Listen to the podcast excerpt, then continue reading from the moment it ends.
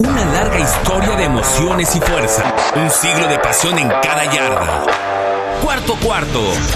Amigos, ¿cómo están? Bienvenidos a una edición más del podcast de Cuarto Cuarto con el análisis de lo sucedido en la semana 3 una semana 3 que, bueno, pues ya no hubo tantos lesionados, pero ya hubo tema de COVID-19.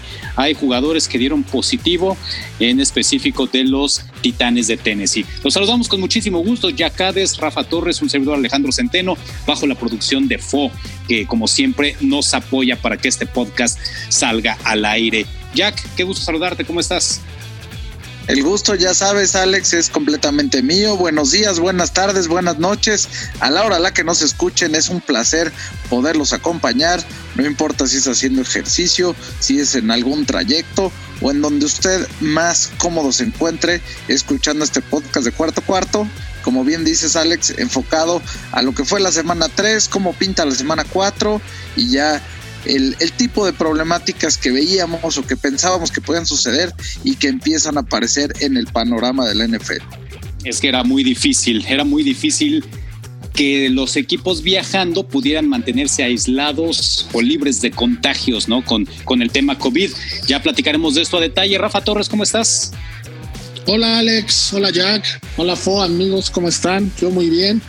Y sí, como bien dices, este, sorprendido, no sorprendido, sino era un tema que se esperaba, lo del COVID. Lo que vamos a ver ahora es cómo responde la NFL, ¿no? Yo supongo que ya tenían protocolos y ya tenían ensayos más o menos de lo que iban a hacer si se daba este caso, porque era muy, eh, era de esperarse que en algún momento iba a pasar. Definitivo. Y bueno, ¿qué sucedió? Que los Titanes de Tennessee tienen ocho elementos con COVID-19. Tres jugadores y cinco miembros del staff. Los jugadores son el centro largo, el long snapper Bob Brinkley, el tackle nariz Daquan Jones y también una ala cerrada del equipo de prácticas Tommy Hudson, los que dieron positivo por COVID-19. Eh, se supone que estos jugadores no hicieron el viaje a Minnesota para enfrentar a los vikingos, pero bueno, no sabemos si por ahí pudieron haber contagiado a más jugadores de los Titanes. Entonces, eh, pues ya eh, en estos primeros días de la semana, el trabajo tanto de Tennessee como de los vikingos ha tenido que ser diferente a lo que se tenía programado, ¿no? No, no pudieron tener prácticas presenciales ni actividades presenciales en estos primeros días de la semana. Aquí la pregunta es, ¿qué va a pasar? Porque Tennessee iba a enfrentar o va a enfrentar a Pittsburgh en la semana 4. Lo que no sabemos es si se va a respetar la programación de este partido. ¿Tú cómo lo ves, Jack, esta, esta situación? ¿Crees que se vaya a realizar el juego de manera normal? Obviamente, eh, en espera de que a la hora de que estamos grabando este podcast salgan noticias en torno a esto. Mi muy humilde opinión y con algo de información previa, Alex, es que lo que tendría que suceder es que no se lleve a cabo ese partido, tampoco el de los vikingos de Minnesota, y creo que lo que son sus partidos de esta jornada tendrían que ser el tipo de partidos que se reemplacen en las semanas de descanso y poder tratar de reprogramar. Considerando que no hay una digamos que un peso tan fuerte en el tema de los aficionados es algo que la NFL podría manejar de una manera eh, más simple. Y obviamente todo el tema de viajes es bastante compleja pero bueno, eh, dado que la salud es primero y que las condiciones tienen que estar presentes, entendiendo el tema de cuánto tiempo toma en incubar el virus, qué posibilidades hay, eh, el que algunos jugadores entrenaron o tuvieron contacto con el, cuerpo que ya dio eh, como positivo, pues creo que lo más sabio es decir, ¿sabes qué? Vamos a tomarnos esta semana de corte. Esos dos partidos y estos cuatro equipos tienen que cambiar sus fechas de descanso y sobre eso empezar a, a maniobrar un poco. Yo estoy de acuerdo en eso. Rafa, ¿tú qué piensas? Los Texans iban a enfrentar a Minnesota, precisamente iban a recibir a los vikingos o, van a recibir, porque eh, repito, no todavía no se ha dado al momento de grabar esto eh, un anuncio oficial sobre modificación en cuanto a la fecha del partido. Pero bueno, Minnesota jugaría o jugará contra Houston y pues es una lástima porque si se tiene que reprogramar un Pittsburgh Tennessee, sabiendo el momento que están atravesando ambos, que ambos están invictos hasta esta semana 3, pues también eh, pues se perderá, si es que así sucede, uno de los mejores partidos este fin de semana. ¿Cómo lo ves tú, Rafa? Tannehill fires Corey Davis has it, and he's got room to run. Davis slips a tackle, still going inside the 15. Davis the cutback and out of bounds. Sí, como dices, eh, los dos equipos están invictos. Tennessee ya anunció que las instalaciones estarán cerradas hasta el sábado. Entonces, independientemente de lo que diga la liga, yo no sé si Tennessee va a querer jugar un partido tan importante Sin haber entrenar. entrenado, ajá, sin haber entrenado un solo día, porque no pueden ir. O sea, ya no es de que quieran, lo que no los dejen, no pueden. Y Minnesota anunció que ya hicieron pruebas hoy, hoy que estamos grabando es martes. Ellos hicieron pruebas ayer lunes y anunciaron que ha habido cero positivos. Pero mi pregunta es, Alex, Jack, y para no extendernos mucho en este tema, tengo entendido yo, sin ser expertos, que el virus tarda 15 días en manifestarse una vez que entra al cuerpo de una persona. Técnicamente, si paran el suspenden estos partidos una semana y juegan en la semana 5, pues podría haber todavía gente infectada. Tendrían que parar dos semanas, no nada más una. Entonces, pues vamos a ver cómo, cómo responde la NFL.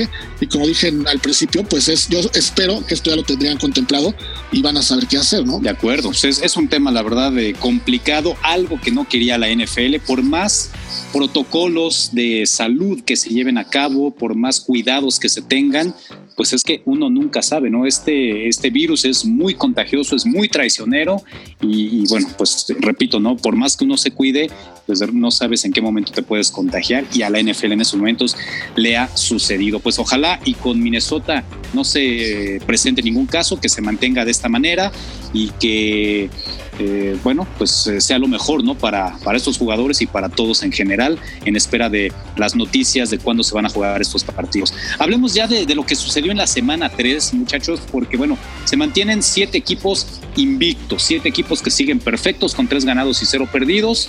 Más allá de los invictos, ¿qué equipo les sorprendió en la semana 3? Empiezo contigo ahora, Rafa. A mí, Alex, el que mayor me ha sorprendido en la semana 3 y en lo que va la temporada es Chicago.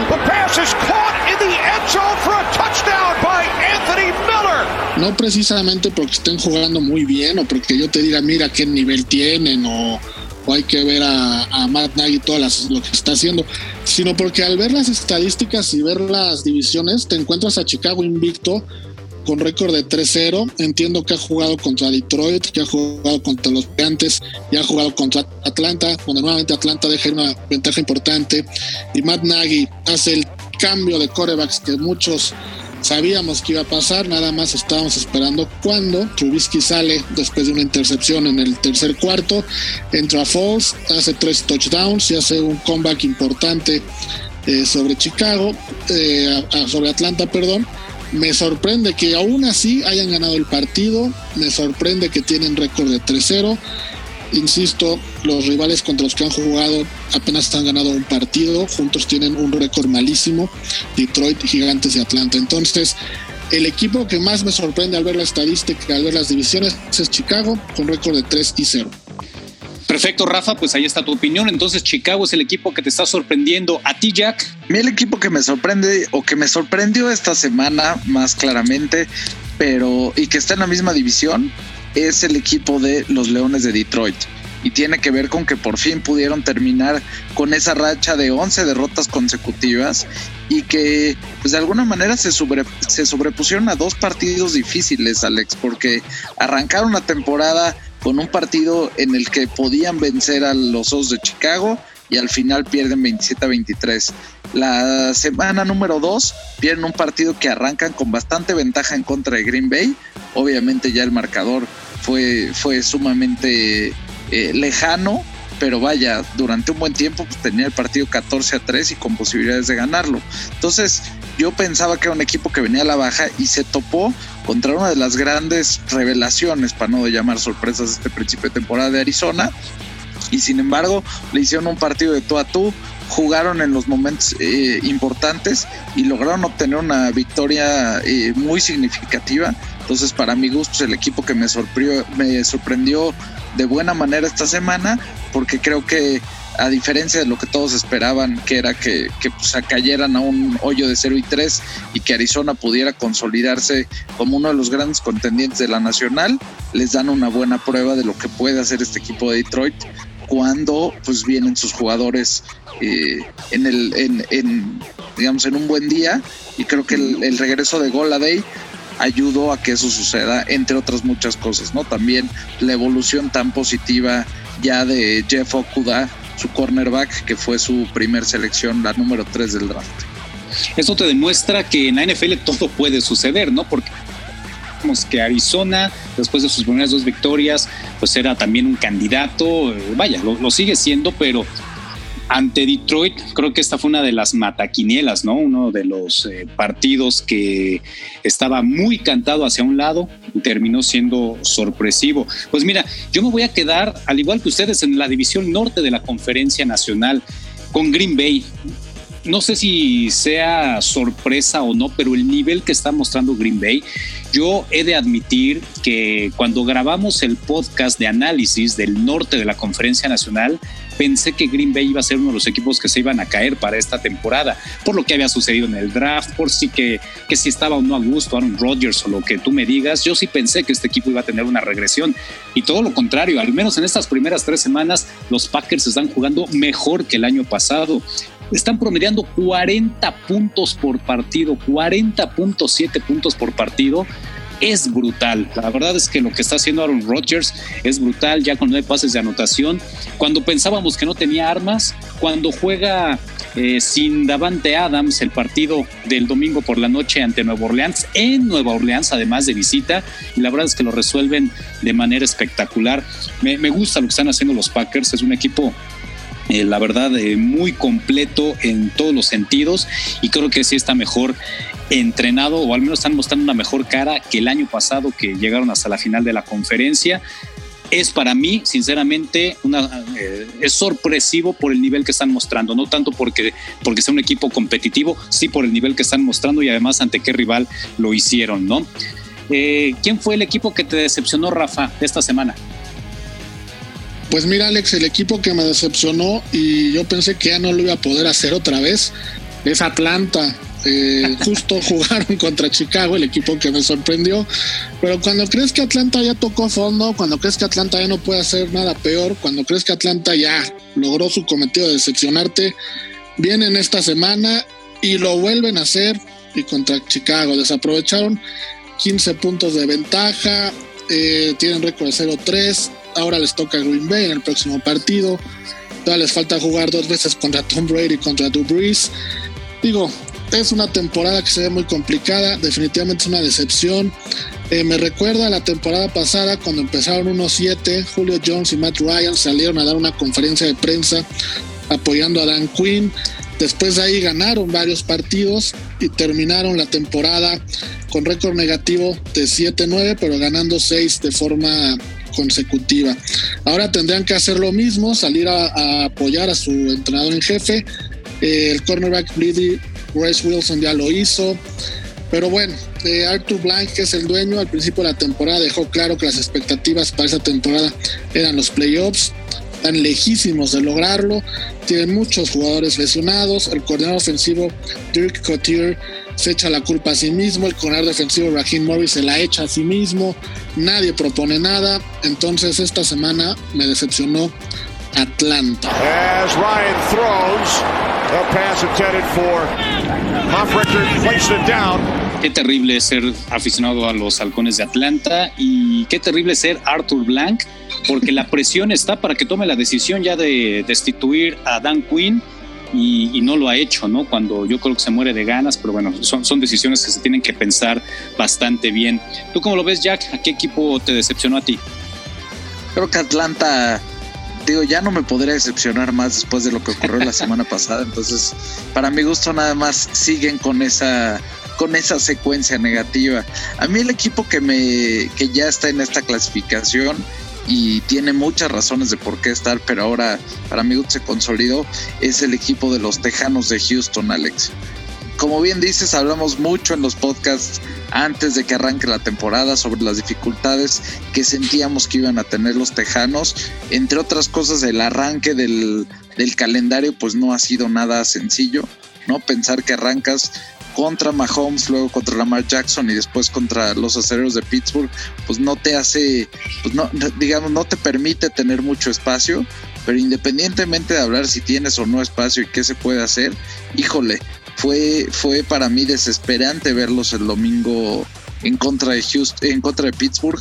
El arranque la primera mitad fue positivo y cómo pues eh, se, desdibujaron por completo en la segunda mitad. Por primera vez en tres años no tuvieron puntos en la segunda mitad, algo que ya te habla del tipo de problemáticas a las que se están enfrentando. Y no nada más eso, pues parte de lo que hicieron en la temporada baja, como bien hemos señalado, es dejar ir a uno de los mejores receptores de la liga, que lo está rompiendo en Arizona, de Andrew Hopkins, y según iban a tratar de establecer un juego terrestre con David Johnson pues imagínate, solo pudieron correr para 29 yardas en 15 acarreos. Entonces, sí, no, creo que el equipo de Houston tiene muchísimos problemas. Además de todo, está perdiendo la batalla de los turnovers. No ha sido capaz de generar un intercambio de valor positivo, ni intercepción ni fumble en todos los juegos. Y sí han perdido el ovoide, ya sea por intercepciones o por balones sueltos a la ofensiva en todos los partidos. Entonces, vaya, no hay, no hay mucho más que decir, excepto que es un equipo decepcionante y que este año veo muy complicado que regrese a la postemporada. Le tocó un calendario durísimo para iniciar la temporada a, los Texans, pero sí, en efecto, yo también coincido en que se esperaba un poco más de, de, este equipo. Creo que Bill O'Brien también va a tener ya sus días contados al término de la temporada con los Texans. A mí el equipo que me decepcionó fue Baltimore ok, enfrentaron a los campeones, ¿no? A Kansas City. Pero yo esperaba mucho más de los Cuervos en este partido de lunes por la noche. Los limitaron a 228 yardas. Ok, eh, repito, son los campeones, ¿no? Los, los jefes de Kansas City, pero 70 yardas por aire, ¿es en serio? Lamar Jackson, MVP de la temporada anterior, solamente 70 yardas por aire. ¿Qué le pasó a los Cuervos de Baltimore? podía inclinarse hacia cualquier lado, pero no de esta manera. Yo esperaba un partido mucho más cerrado, un partido de, tú a tú, y la verdad es que Kansas City dominó el juego a placer. Y, creo que pues deja claro que es otra vez el gran favorito en la conferencia americana. Y para Baltimore, si eh, pensábamos a lo mejor que ya era pues el candidato número uno a pelearle el título a los Chiefs, creo que este partido nos deja una enseñanza de que creo que todavía no están listos, al menos no contra Kansas City, ¿no? Lamar Jackson está 0-3 en contra de, este equipo eh, y, creo que es una tendencia que no sé si la pueda revertir en playoffs John Harbaugh, eh, porque sí creo que van a llegar a playoffs los Cuervos y seguramente se podrán eh, enfrentar una vez más, pero no sé si la vaya a poder revertir esta tendencia, ¿no? Kansas City hizo lo que quiso, más de 500 yardas totales a la ofensiva.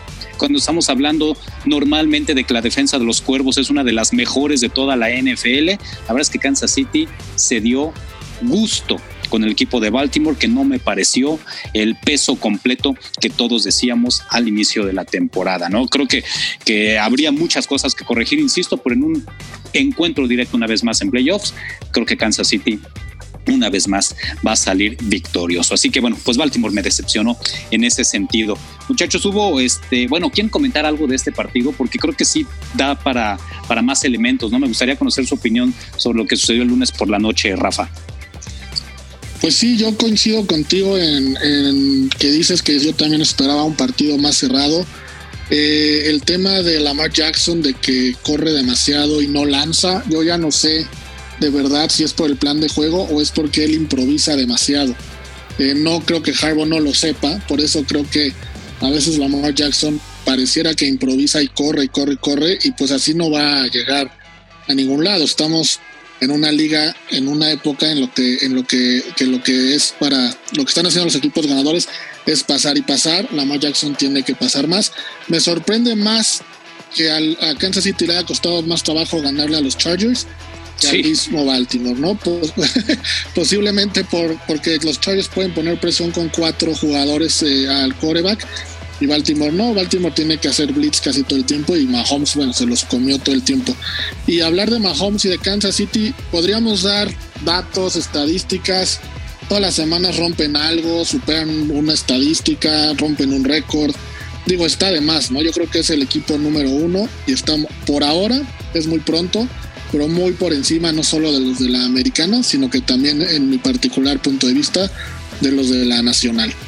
Sí, sí, de toda la NFL. Digo, el partido contra los Chargers de la semana 2, al ser rival divisional, pues también se le, se les ponen más eh, al tú por tú, ¿no? Los equipos de su propia división a, los Chiefs, aunque sean los campeones, ¿no?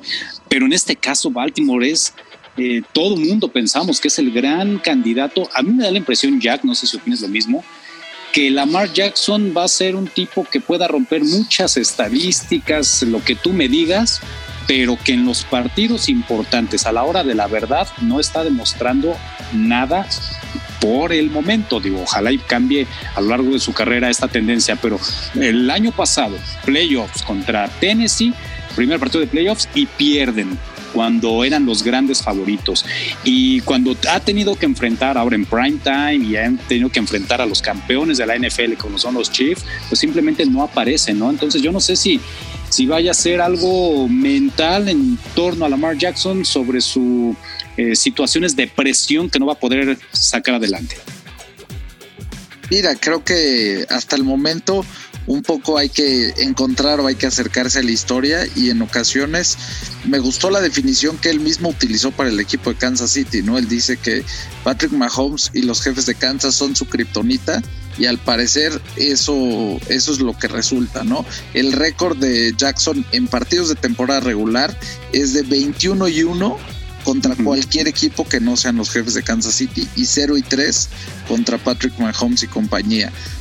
Ya ni hablar de la postemporada, ¿no? En donde ya le ha pasado en dos ocasiones que pierde en la primera ronda. Me parece que es un muchacho que tiene mucho que aprender y que todavía está lejos de dar el brinco, cosa que sí dio desde, desde muy joven Patrick Mahomes, ¿no? En su primer temporada logró llegar hasta la final de conferencia con los jefes de Kansas, entonces hay una evolución más fuerte. El año pasado logra ganar el título y bueno, él, a diferencia de Lamar Jackson, en los momentos clave es donde más brilla. Es alguien que sabe salir en las segundas mitades y no necesita que su equipo vaya ganando para poderles dar una oportunidad de ganar, cosa que Lamar Jackson sí requiere, ¿no?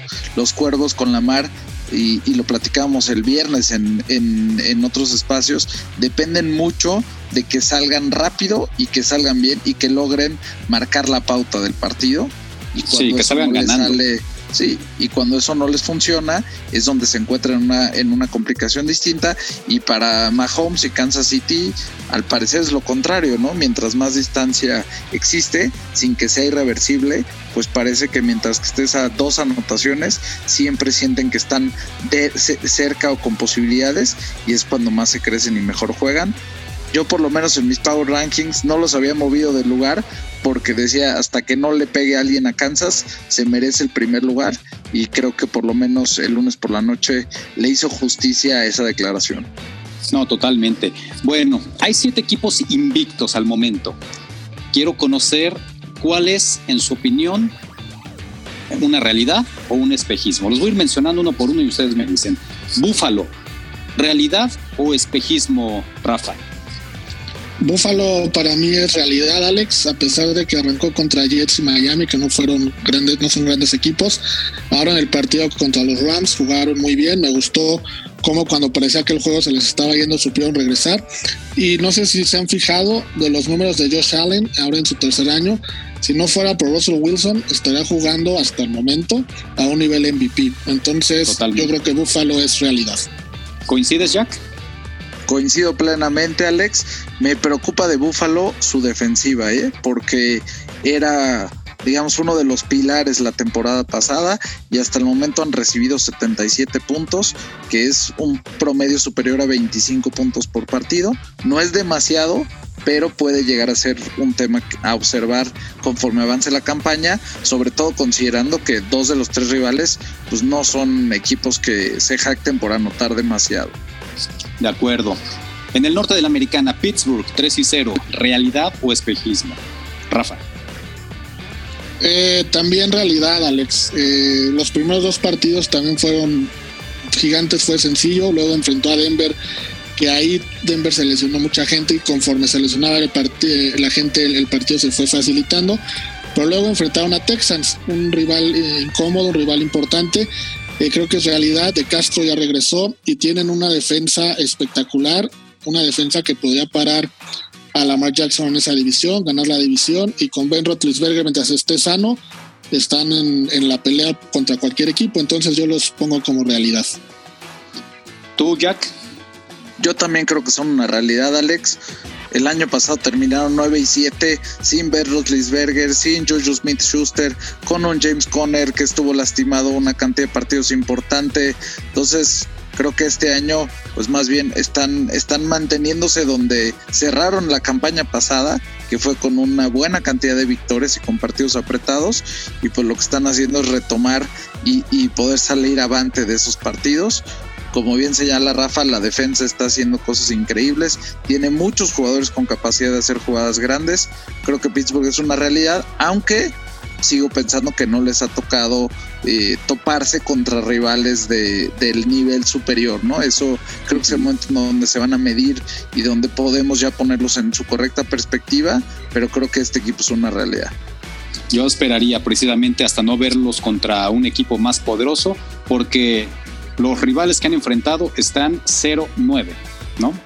Houston, Denver y el caso de los gigantes. Entonces, yo la verdad es que esperaría de Pittsburgh, no, no me atrevería a decir que es una realidad hasta no verlos contra un peso completo. Titanes de Tennessee es algo parecido, ¿eh? sus rivales están 1-8. Los rivales con los que ha jugado Tennessee, ¿es realidad o es espejismo? ¿Qué opinas tú, Jack? Henry.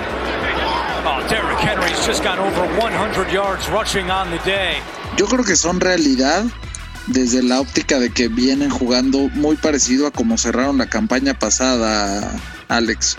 O sea, eran partidos apretados, en donde ganaban por pocos puntos, donde se mantienen en el partido y logran dar los golpes adecuados en los momentos clave.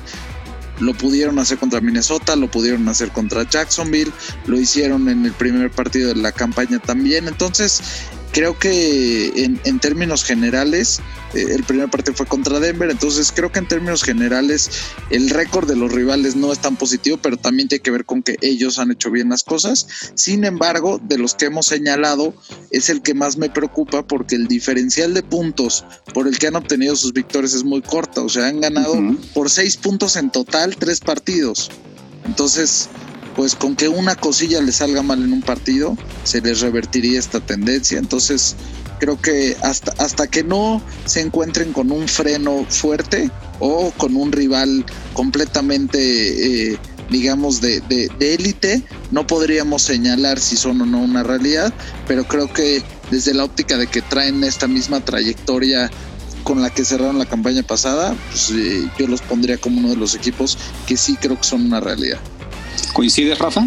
No, en este caso no coincido, Alex. entiendo lo que dice Jack, que Tennessee viene haciendo lo mismo de la temporada pasada, pero los rivales a los que se ha enfrentado, los tres rivales han sido muy malos. Y en los tres, bueno, los dos primeros partidos, sobre todo, estuvieron a una jugada de perder el partido. O sea, si una jugada le hubiera salido ver a Denver en un pase y otra a Minnesota, hubieran perdido el partido. Contra Jaguares, pues fue un juego cerrado quiero verlo contra un equipo mejor. Lástima que posiblemente ya lo platicamos, no tengamos el partido contra Pittsburgh, ha sido el partido ideal, pero yo a Tennessee sí lo veo como un espejismo. Yo también, yo coincido contigo. perdón, ¿eh? no creen que, digo, entiendo que son eh, proporciones distintas y quizás no el primer partido, eh, pensando en Buffalo, pero contra Miami ganó por tres puntos, contra los Rams ganó por tres puntos. Tampoco estuvo en partidos. Digo, entiendo que los Rams son un rival de mucho mayor nivel. ¿eh? O sea, por eso te digo, lo que quiero, o sea, lo que voy es que en general han estado en partidos apretados, no necesariamente en partidos en los que han estado muy holgados con la diferencia. Inclusive se le complicó un rato. Sí, pero en el caso de Buffalo deja muy buenas sensaciones lo que están haciendo a la ofensiva, ¿no? Sobre todo, como bien decía Rafa, ¿no? Josh Allen está jugando a un nivel extraordinario, entonces eso particularmente me da otra sensación. Con Tennessee creo que han ganado muy apenas, muy apenas sus partidos, eh, que en teoría no se tenían que haber complicado tanto. Vaya, Miami le puso una paliza a Jacksonville y Tennessee sufrió en casa jugando contra, contra Jacksonville, ¿no? Entonces, yo sí creo que Tennessee todavía va a sufrir un poquito más en esta temporada. Me voy a saltar a Kansas City porque creo que ya lo dijimos todo con el análisis de lunes por la noche. Es una realidad y es el equipo más poderoso hoy en día en la NFL. En la conferencia nacional, bueno, los Packers, por supuesto, creo que todos vamos a coincidir que es una realidad, ¿no? Sí, son una realidad, Alex. Creo que lo señalaste como un equipo que te sorprende y aquí está ocurriendo al revés de lo que estamos platicando en otros casos, ¿no? Es un equipo que hasta el momento tiene un diferencial de 37 puntos a favor entre lo que anota y lo que recibe, entonces está ganando en promedio por más de 12 puntos sus partidos, algo que no ocurrió con ellos el año pasado, eran de, de victorias muy apretadas, entonces creo que Green Bay es una realidad tiene una ofensiva súper potente, o sea, anotando 122 puntos en tres partidos, es un promedio superior a 40. Quizás la preocupación más válida es lo endeble que se ha mostrado su defensiva, permitiendo casi 30 puntos por partido. Lewis was covered by Jenkins. back to Lewis caught great adjustment. Touchdown. Vaya, en, la conferencia nacional además está Seattle también como invicto, creo que vamos a decir que es una gran realidad. La pregunta es Chicago, eh, ¿se la creemos o no se la creemos, Rafa? Bueno, ya, ya lo platicabas tú hace ratito un poco, pero ¿se las creemos o no a los socios? Mm, yo creo que no, Alex. Es el equipo, para mí, de todos los que analizamos, es el equipo con más suerte de todos los que están invictos. Eh, han jugado contra un récord combinado de 1 y 8 eh, contra Detroit, Gigantes y Atlanta. Y mencionaba lo de Atlanta, pues ya mencionaba que era la gran decepción. No creo que, claro que Chicago merece haber ganado, pero cambiar coreback a la mitad del partido, pues ya sabemos lo que implica. Ahora que ya mencionaron que va a ser el titular Fox, vamos a ver cuánto dura. Yo creo que Chicago, sin menospreciarlos, es uno de los equipos con más suerte invicto en los últimos tres años, sin problemas. De acuerdo. Y bueno, ¿tú coincides, Jack? Pues no, no necesariamente, Alex. O sea, sí creo que es de los, de los que están en esta lista de los menos fuertes, por así decirlo. Pero bueno, a fin de cuentas tiene un diferencial de puntos a favor del doble de lo que tiene Tennessee. Entonces creo que si hablara yo particularmente de suerte en estos partidos, creo que ha sido todavía más, más digamos, eh, ha caído más en la bolsa de los Titanes que la de los Osos y sobre todo porque veo una buena defensiva de los Osos de Chicago Entiendo que estamos hablando de distintos rivales y, lo podemos ir poniendo en su correcta perspectiva conforme avance la campaña, pero sigue siendo un equipo que apenas permite 20 puntos por partido y eso en general en este NFL le va a dar una oportunidad a casi cualquier coreback. Entonces, en ese caso, era, por ejemplo, una época en la que la mayoría de los equipos están hablando ofensivas. Me gusta bastante lo que está pudiendo aportar el equipo de Chicago de manera defensiva, con todo lo que señale, ¿no? entiendo que era Atlanta y lo que tú quieras, pero Atlanta le anotó más puntos a Dallas, le puso más yardas y todo a Seattle, entonces, vaya, no está tan mal. Es que justo eso es lo que te iba a mencionar, ¿no? En una NFL donde pues se valora mucho hoy los ataques, las ofensivas, los equipos que anotan más de 30 puntos, pero una defensiva buena es la que te puede llevar un campeonato. O sea, Seattle, creo que todos coincidimos que es una realidad, pero es un equipo que está recibiendo más de 30 puntos por partido. Sí, está recibiendo mucho. Muchísimo. Si no afina a la defensiva, va a terminar por perder, Alex, porque es algo que no le pasa al equipo de Kansas City. O sea, tratando de, ponerlos en en el mismo cajón que no les corresponde. Creo que el equipo de Kansas en momentos clave es capaz de generar sacks, es capaz de poner presión, es capaz de generar intercambios de balón y cuando se tiene que fajar, se faja. Hasta el momento el equipo de Seattle creo que defensivamente no lo ha hecho. Vaya, sí tuvieron golpes de suerte y todo, pero si lo tuviera que equiparar o equilibrar, creo que ahí también es, es uno de sus puntos flojos y, y no tendrían en este momento con qué defenderse de un rival como Mahomes.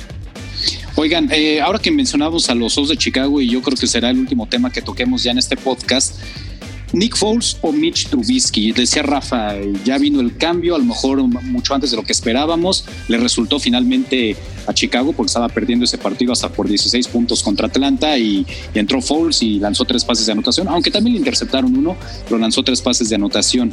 Según lo que leía al día de hoy, el, el coach Matt Nagy no tenía claro quién iba a ser su titular para la semana 4 ¿quién tiene que ser el titular? ¿A quién le darían a ustedes la responsabilidad? Jack, te empiezo contigo ahora. Yo leí, Alex, que ya está eh, señalado como que Foles será su titular para la semana 4 y al futuro, digamos que el futuro cercano. Sin querer tomar un compromiso aquí a fin de temporada, pero yo ya escuché por la tarde que ya es el coreback que, que llevará las riendas y creo que es la decisión adecuada, Alex. O sea, desde que, desde que llegó la contratación de Foles, platicamos sobre cuál era la mejor manera de integrarlo y creo que era esta. Era en un partido en el que Trubitsky tuviera malos resultados, en el que fuera necesario un revulsivo y que ese revulsivo eh, resultara positivo. Ese es de alguna manera el rol que ha utilizado, que ha jugado de mejor manera Nick Foles. Le vuelve a suceder y le vuelve a salir de buena manera. Entonces, creo que el rol del Salvador es el que mejor le va quizás todavía un poquito más adelante en la temporada, pero considerando que ya se, ya se le adelantó el título, pues tendrá que seguir este rol. Y, bueno, creo que no pueden ya tomar el tema de regresar con Trubitsky a menos de que exista una lesión o un tema mayor. Entonces, para mí ya es el equipo de Nick Foles y le toca a él perderlo en, cualquier caso y creo que lo, mejor que le puede pasar al coach Nagy y al resto del equipo sobre todo pensando en esto que hemos platicado, que defensivamente tienen muchos elementos con que, con que complicarle la vida a los rivales y ofensivamente si sumas a Montgomery, a Robinson, vaya, hay un buen arsenal con el cual se puede jugar. Entonces creo que Nick Foles tiene más capacidades para sacarle jugo de las que Trubisky ha podido mostrar a lo largo de estos cuatro años. Creo que todos sabíamos, Rafa, que esto iba a pasar en cualquier momento. Nada más estaba haciendo un poquito el suspenso largo el señor Matt Nagy, ¿no? Sí, lo comentamos cuando analizamos esta división y especialmente a Chicago, ¿no? A mí lo personal, Nick Foles se me hace mejor coreback que Trubisky, sin que ninguno de los dos sea alguien extraordinario, pero Foles pues tiene más experiencia, ya te ganó un Super Bowl, eh, lo que dice Jack es muy importante el momento en el que llega y yo creo que a Trubisky le respetan mucho haber sido la selección número uno de Chicago. Si Trubisky, por ejemplo, hubiera llegado en intercambio a Chicago o hubiera salido por ahí de la selección 5 en el draft, seguramente ya ni lo meterían, pero le respetan mucho esa condición, es entendible, pero yo creo que ya, como dice Jack, coincido plenamente con él en ese tema, ya es el equipo de Falls y pase lo que pase, yo creo que ya estamos viendo la última temporada de Trubisky en Chicago y no creo que lo vayamos a ver de nueva cuenta siendo titular en este equipo. Yo también estoy con ustedes. Creo que Mitch Trubisky a lo más que aspira en la NFL es ser suplente de alguien más. Y no precisamente de Nick Foles en Chicago. Como dices, a lo mejor lo terminan negociando, lo terminan cambiando, pero para ser suplente en algún otro equipo. La verdad es que no lo veo ya como titular. Bueno, señores, Power Ranking. Eh, todos con Kansas City, me imagino. Jack. Kansas es el número uno para mí. Lo tenía ahí y no hay manera de bajarlo. ¿Quiénes son tus primeros cinco? Después de los jefes, yo en segundo lugar pongo a Seattle. Y vaya, independientemente de lo que señalé hace unos minutos, lo que le estamos viendo a Russell Wilson es sorprendente y yo creo que tienen todo para poder terminar de amalgamar ese equipo y mejorar en algunos puntos defensivos. Han tenido muchas bajas que en la medida en la que vayan recuperándose les permitirán tener un juego más agresivo.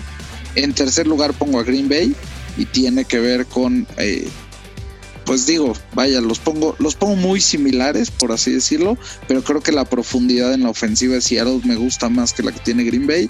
Si bien Aaron Rodgers ha sido capaz de mandarle pases a gente de cuyos nombres nos aprendemos una semana y se nos olvidan a la que sigue, creo que eventualmente el talento sí será necesario, sobre todo en los partidos importantes. Ahí es donde creo que se van a quedar un poquito cojos, pero hasta el momento por eso los pongo en tercer lugar. En cuarto lugar, aunque, aunque les sorprenda, yo pongo a los Titanes de Tennessee, siguiendo en la línea de lo que les había platicado. Estaban en mi Power Ranking las primeras dos semanas y hasta que no pierdan, creo que siguen con la tónica y con la mezcla que los hizo funcionar a finales del año pasado. Tannehill está jugando a un nivel eh, correcto, sin llamarle superior, y Derrick Henry hace lo que tiene que hacer por tierra y bueno, por lo menos ya le ganaron un rival que quizás me parece un poco más fuerte, aunque la está pasando mal, pero un rival como Minnesota mucho más completo. Además, era un partido en el que Minnesota ya se vio mucho mejor de lo que se había mostrado en los primeros partidos y creo que fue por ellos, ¿eh? no, por, no por el rival. Y quien se cuela ya a mi top 5 es el equipo de los aceleros de Pittsburgh, otro de los invictos, pero hasta que no le ganen a uno de los rivales que están en posiciones, creo que se quedan en esta orillita. Perfecto. Rafa, tu power ranking es parecido al de Jack, ¿cómo lo ves? Sí, Alex, muy parecido. Eh, en primer lugar puse a Kansas, no creo que valga la pena volver a decir por qué, ya lo estuvimos platicando mucho. En segundo y tercer lugar estuve más o menos pensando lo mismo que Jack, pero yo prefería Green Bay, principalmente por la defensiva. Las dos ofensivas de Green Bay y me gustan mucho, pero la defensa de Green Bay se me hace un poquito mejor que la de Seattle. En tercer lugar pongo a Seattle. En cuarto pongo a Pittsburgh. Eh, la defensa de Pittsburgh se me hace, ya lo dije, una y es capaz de jugar contra cualquier equipo. Y en quinto pongo por primera vez en el Power Ranking a los Bills de Buffalo. Lo que está haciendo Josh Allen, creo que si sigue ese nivel, Buffalo está para competir con cualquiera. No creo que pueda ganarle a cualquiera, pero está como para competir y ahí está Buffalo en quinto lugar. Perfecto. Bueno, pues mi Power Ranking Kansas City como número uno, la manera contundente en que le gana Baltimore, pues lo regresan a mi gusto al primer lugar. Yo no lo había puesto en el primer lugar la semana pasada. En el número dos. lo habías llevado hasta el cuarto, Alex. Sí, sí, sí, los puse hasta el cuarto lugar. lo habías no, tumbado en serio. Después de la actuación de lunes eh, me callaron la boca, ¿no? Green Bay me gusta como para que sea ahorita el número dos la confianza que muestra Aaron Rodgers una vez más, la manera en que, en que este equipo está jugando contra el que sea. Eh, bueno, la verdad es que Green Bay me, gusta bastante cómo lo está haciendo, lo pongo como dos. Seattle lo pongo como tercero del Power Ranking.